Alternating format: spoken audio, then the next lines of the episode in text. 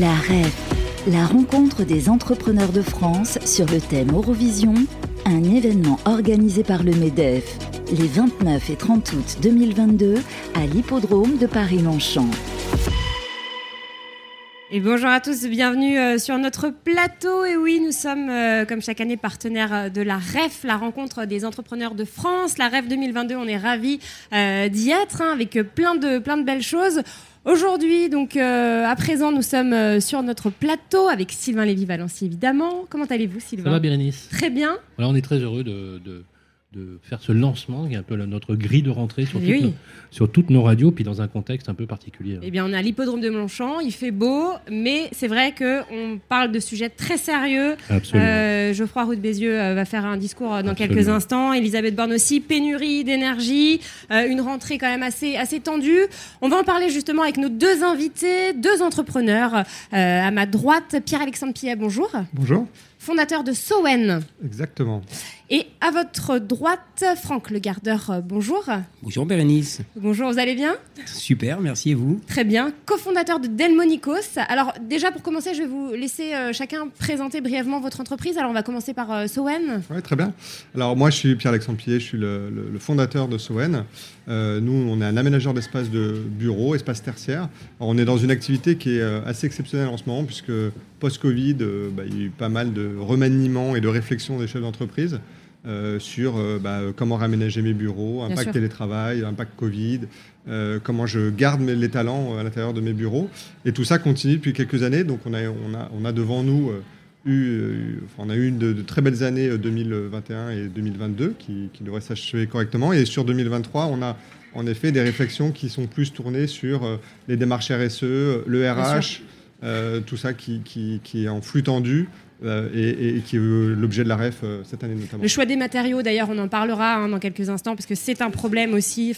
Le choix des matériaux, la pénurie de matériaux, euh, impact inflation, tout ça, nous, on, est, on y est confronté au jour le jour, évidemment. Et alors, euh, Delmonicos, pouvez-vous euh, nous euh, présenter cette entreprise, Franck? Oui, bien sûr, Bérénice. Mais, avant tout, il va falloir qu'on se parle tous les deux. Parce que, très bien, ce que vous venez de décrire m'intéresse beaucoup. Donc, il y a moyen qu'on voilà, apprenne de vous. Alors, vous savez, chez Web Radio Édition, sur Radio Imo, etc., à chaque fois, on crée des contacts et les gens sont ravis. C'est ça. Ça, ah bah, ça vous coûtera juste 10%. Voilà, c'est ça. il perd jamais le sens des affaires. Hein. Alors, vous parlez de 10%, les 10% annoncés. À virer sur le compte de, de madame. Ah, merci. J'apprécie.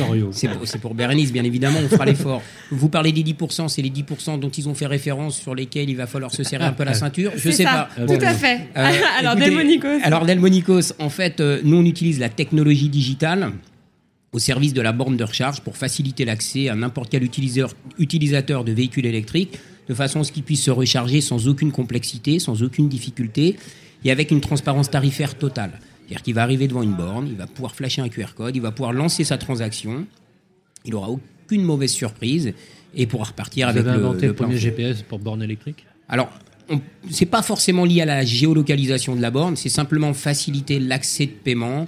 Euh, puisqu'aujourd'hui il y a un écosystème qui est en place qui est un petit peu compliqué. Est-ce que ça s'apparente à un terminal de paiement?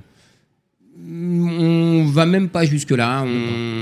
En fait, l'objectif pour nous, c'est le plug and charge. C'est vivre l'expérience utilisateur extrême qui est de dire j'arrive devant une borne, je branche mon véhicule, une fois que le plein est fait ou quand j'ai suffisamment d'énergie pour pouvoir repartir, je débranche. J'ai même pas vu ma transaction de paiement, c'est fini.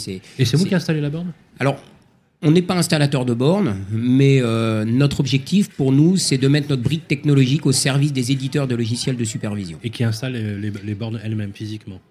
Qui n'installent pas forcément. Vous savez, c'est tout un écosystème relativement complet, mais il y a des intégrateurs qui, sont, qui font très bien le boulot. en fait, vous êtes la brique, euh, brique facilitateur, paiement, euh, toute cette complexité de On va dire qu'on est la brique sobriété de la voiture électrique. Ah ça vous va, ça bah, euh, quand, on, voit quand on voit l'actualité, quand on voit l'actualité avec la fin des moteurs thermiques prévue en 2035, hein, qui a ébranlé tout le monde. Hein, Luc Châtel s'en est beaucoup ému euh, d'ailleurs sur, euh, euh, sur, je BFM. Crois sur BFM, BFM Business, en parlant d'un non-sens absolu. Il n'a pas tout à fait tort. Hein, il a utilisé le mot, je crois, sabordage industriel. depuis, depuis lundi d'ailleurs, depuis, ce, voilà, depuis cette semaine, dans Paris, maintenant même les véhicules, les scooters paieront 35 euros par jour s'ils ne, s'acquittent pas du péage. Qu'en 2026 jusqu'à 2028, il n'y aura plus de moteurs diesel et de moteurs électriques dans Paris. Dans Lyon. Il y a 11 villes qui ont signé le protocole. Euh, euh, ça va bien chez Delmonicos là. Vous êtes. Euh, bah, écoutez, je vends pas de voiture électrique moi, hein, donc. Oui, mais pas encore. Mais, mais pas encore. Ça va être générateur finalement de flash code de paiement pour vous. Non mais effectivement, c'est tout un écosystème. C'est ce que je disais. Non, mais vous avez senti le vent venir, donc c'est bien. Je ne sais pas si on a senti le vent venir. Ça continue. Hein. aujourd'hui. Je, je, crois que c'est à partir d'aujourd'hui l'autorisation des voitures de catégorie 3 euh, autonomes. C'est ça, hein, électrique. C'est-à-dire, ça. bon, ça va jusqu'à 5. Hein, les catégories ça va jusqu'à 5. C'est qu'on ne touche plus le volant, on ne fait plus rien. rien La 3, bon, c'est quand même euh, bien. Et en revanche, c'est en dessous de 60 km/h, il me semble. Donc ça, ça va dans votre. Euh, alors, nous, on a des éléments qui composent tout cet écosystème. Mais encore une fois, le véhicule électrique, Luc Châtel l'a dit, on n'a pas le choix, on y va tout droit. De toute façon, c'est une obligation selon la loi café pour lesquels euh, les fabricants et à hydrogène et, et, y a sans émission de gaz à effet de serre, en fait, sans émission de CO2. Voilà, zéro, zéro émission, si on veut, si on peut simplifier les choses. Et donc c'est une obligation. Donc les gens, vous, moi, demain, on va tous rouler en électrique. Et euh, alors charger à la maison, ça va, c'est encore relativement facile dans la mesure où on aura l'énergie. C'est pour ça qu'il faut amener un petit peu d'intelligence aussi à tout ça, pour éviter que tout le monde se charge en même temps et qu'on mette les centrales à genoux. Hein, puisqu'on va en parler, euh, la crise énergétique, euh, ça arrive. Bah, on est déjà dedans. Hein. On, est dedans. On nous a déjà prévenu. Il hein, va falloir faire 10% euh, d'économie. Alors, moi, j'aime bien quand on me parle d'économie, mais déjà pour comprendre où est-ce qu'on peut faire de l'économie, ce qui est intéressant, c'est de savoir déjà comment est-ce qu'on consomme son énergie. Si déjà les entreprises savaient comment elles consomment, à partir de ce moment-là, on pourrait commencer à dire ok, je peux faire des économies sur tel ou tel secteur. Il faut savoir avant d'éduquer. Voilà. Et donc tant qu'on n'a pas cette vision claire, euh, et mm. ça, ça fait partie des fondamentaux de l'efficacité énergétique, ce qu'on appelle le cycle de l'efficacité énergétique. La première chose, c'est je dois savoir ce que je consomme. Une fois que je sais sur ce que je consomme, je sais sur quoi je peux agir. Et après, on va rentrer soit dans de l'efficacité énergétique passive ou active. Passive, on va éduquer les gens sur le fait de, changer de comportement. Dès qu'on voit ce qu'on consomme, dès qu'on voit comment on consomme, eh ben, ça influe sur le comportement des gens. ok? Et l'efficacité énergétique active, là, on va remplacer, par exemple, une solution qui était énergivore par une solution moins énergivore. Donc ça, c'est l'ensemble des éléments qui constituent la chaîne du cycle de l'efficacité énergétique. Mais après, il faut continuer à mesurer. Parce que si on ne mesure pas, on a ce qu'on appelle l'effet rebond. Et donc les gens se laissent ah c'est de la LED, c'est pas grave, j'éteins plus la lumière. Je vous donne juste un exemple, mais, mm. mais le principe il est là. Donc quand on dit on va faire 10% d'économie, ça dépend des industries, ça dépend où on se trouve. Donc il n'y a pas de problème. Je pense qu'on est tous des entrepreneurs. On sait que si on n'a pas d'énergie, on n'a pas d'économie, on ne mm. peut pas avancer. Donc il faudra serrer la ceinture, on le fera. Tout le monde doit s'y mettre en tout Mais tout le monde doit s'y mettre. Tout le monde doit s'y mettre. Et je pense qu'il faut beaucoup d'éducation de ce côté-là. L'éducation, ça c'est vrai, c'est le mot d'ordre en tout cas. Euh, pour Sowen, comment ça se passe? Parce que les entreprises euh, qui font appel à vous euh, sont aussi dans cette démarche justement d'économie d'énergie, de, de, réaménagement. Alors on parlait du choix des matériaux tout à l'heure. le seconde main, euh, c'est quelque chose qui, que, vous utilisez tous les jours au final. Euh, comment ça se passe Finalement, euh, les entreprises, je crois, sont toutes engagées à l'économie d'énergie depuis quelques années. Elles ont toutes cet objectif-là. On ne peut pas penser qu'une entreprise va consommer pour consommer, il n'y a pas de sens. donc elles ont toutes pris en, en charge en fait cette démarche-là. Elles ont toute conscience de ça. Elles ont globalement toute conscience de ça, ça c'est clair. Et euh, la première marche qu'elles ont faite, euh, en tout cas dans la partie immobilière, c'est de trouver des bâtiments qui étaient plus adaptés et moins énergivores. Donc il y a le, tous ces nouveaux bâtiments, surtout euh, défense, péridéfense et parisiens, qui ont été réadaptés avec des labels environnementaux forts. D'ailleurs, on s'y perd un peu dans les labels, il y en a beaucoup. Hein. Il, y en a, il y en a beaucoup, et même nous, on s'y perd. Donc, il y en a beaucoup. ça, c'est clair. en tout cas, ce qui est déjà bien, c'est qu'elles ont cette démarche-là. Alors, il peut y avoir un effet de com, ça c'est certain. C'est-à-dire que les entreprises euh, euh, cherchent aussi les environnementaux pour euh, avoir une communication positive sur leur démarche RSE, etc.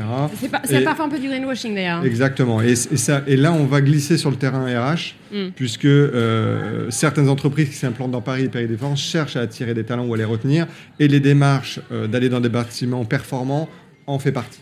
Mais euh, pour en revenir à votre sujet sur la, seconde main, quand nous on aménage des entreprises, évidemment on essaye de, promouvoir la seconde main, ce qui est encore une filière qui n'est pas complètement, complètement, euh, euh, je dirais, structurée. Mais ça commence. Hein, ça... commence. Il y a des acteurs qui sont structurés, mais dans la démarche d'aménagement, le processus est tel qu'il n'est pas toujours évident.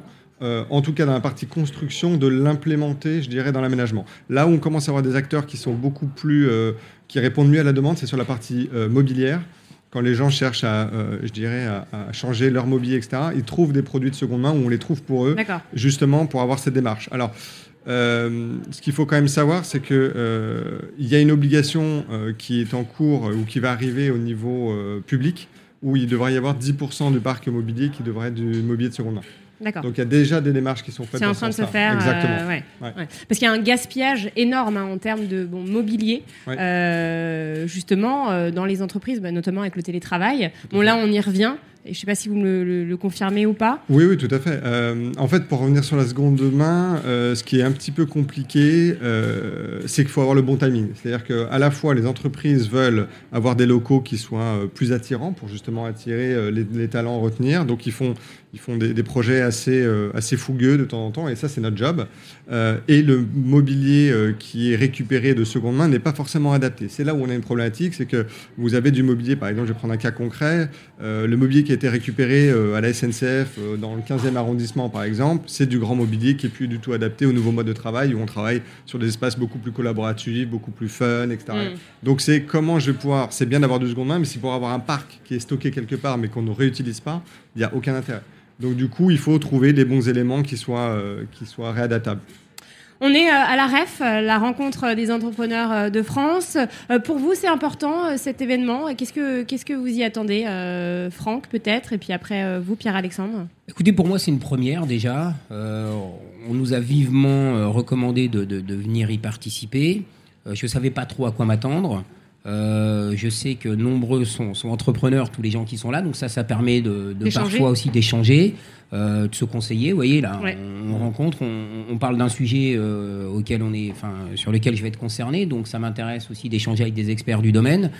et puis, ça nous permet de prendre une certaine tendance, un petit peu quelle est la mentalité de tous ces entrepreneurs, dans quel état d'esprit sont après les vacances, pour ceux qui ont pu en prendre. Euh, donc ça, ça permet aussi de, de, de, ouais, d'avoir cette, euh, ce feeling. Et puis, bon, on voit tout ce qui peut être annoncé euh, sur le plan gouvernement également, parce qu'on échange aussi sur toutes ces mesures. Encore une fois, on a parlé, on, va en reparler probablement de la, de la pénurie, comment les gens le prennent. voilà, moi j'ai envie de dire que on est un pays fort. On a des gens qui sont pleins de volonté, qui ont envie de remonter les manches. Euh, ça m'agace toujours un petit peu quand on dit oui, on, redémarre euh, la rentrée avec pas forcément une bonne, euh, un bon état d'esprit et ainsi de suite. Ça m'agace toujours parce que après on tombe dans ce cercle. Ah ouais, ça va mal, ça va mal. Bah oui, mais c'est juste une nouvelle ère en fait. Voilà, voir le côté un peu plus positivement. C'est ma façon de voir les choses. Donc et c'est ce que je dis à mes équipes. C'est ce que je dis à mes équipes aussi. Donc on n'est pas arrivé encore hein, au démarre, mais on a tellement de choses à faire. Il y a Donc vous n'êtes pas trop d'accord avec la, formulation du gouvernement, euh, la fin de l'abondance euh, Je ne sais pas ce que c'est. En fait, je sais pas ce que c'est. Moi, j'ai je suis entrepreneur, j'ai toujours fait attention à tout. Euh, Donc, quand on me parle de l'abondance, je ne sais pas ce que c'est en fait. Mm. je, ne me sens pas concerné par ça, donc ça me gêne toujours un peu. Voilà. Vous aussi, Père Alexandre. Ouais, l'abondance, c'est quand même un sujet qui, quand on est entrepreneur, on est toujours dans le positif, dans le négatif, dans la difficulté. Euh, dans la concertation. on n'a pas de répit en fait quand on est entrepreneur. Et, voilà, donc l'abondance en fait, on la vit pas. Quoi. Ben donc, euh, voilà. Et alors pour finir, vous, Pierre-Alexandre, euh, la ref bah, J'irais dans la même lignée que Franck, c'est c'est prendre une tendance.